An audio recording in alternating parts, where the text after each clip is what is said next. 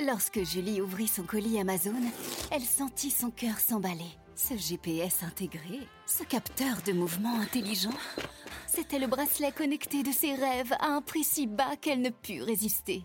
Ça mérite bien 5 étoiles. Des super produits et des super prix, découvrez nos super offres dès maintenant sur Amazon de Radio Classique avec David Abiker. Et à 7h09, c'est l'édito de l'économie avec les échos et François Vidal. Bonjour François. Bonjour David. Bruxelles veut diviser par deux les délais de paiement des entreprises européennes. Il serait désormais limité à 30 jours, un projet qui suscite l'opposition de la France. Pourquoi? C'est même un véritable front du refus hein, qui s'est constitué à Paris. Gouvernement et entreprises estiment en effet que cette réforme provoquerait des perturbations tellement importantes qu'elle risquerait de mettre en danger de nombreuses sociétés.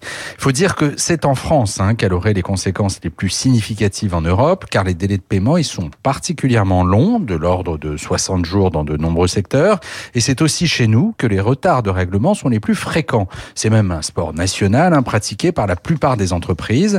Au total, ce qu'on appelle euh, pudiquement le crédit inter-entreprise représente 700 milliards d'euros environ. Les représentants de la France ont donc raison de considérer que le projet de Bruxelles s'apparenterait à un changement de modèle économique dans de nombreux secteurs. Il serait donc préférable que la Commission renonce à sa réforme parce que la France est contre, évidemment. Mais je, n'en suis pas si sûr. Hein. D'abord parce que les délais de paiement à rallonge pèsent en premier lieu sur les plus petites entreprises. Hein. C'est même la première cause de disparition des PME. Situées en bout de chaîne, elles n'ont pas toutes les moyens d'amortir le décalage de trésorerie que leur imposent de nombreux groupes. La réforme pourrait donc améliorer leur situation financière. Ensuite, parce qu'en dépit des nombreuses tentatives passées, les pouvoirs publics n'ont jamais réussi à nous débarrasser de ce mal endémique. Il faut donc plutôt voir l'initiative de Bruxelles comme une opportunité. Alors, ça ne veut pas dire qu'il ne faut pas amender le texte actuel en prévoyant une entrée en vigueur progressive et modulée selon les secteurs pour amortir le choc, mais il serait dommage pour notre économie d'y opposer un veto. D'autant qu'il y a dix jours, nous recevions ici même François Villeroy de Gallo, le gouverneur de la Banque de France, qui était plutôt favorable à une réduction de ces délais de paiement. François, je vous dis à demain.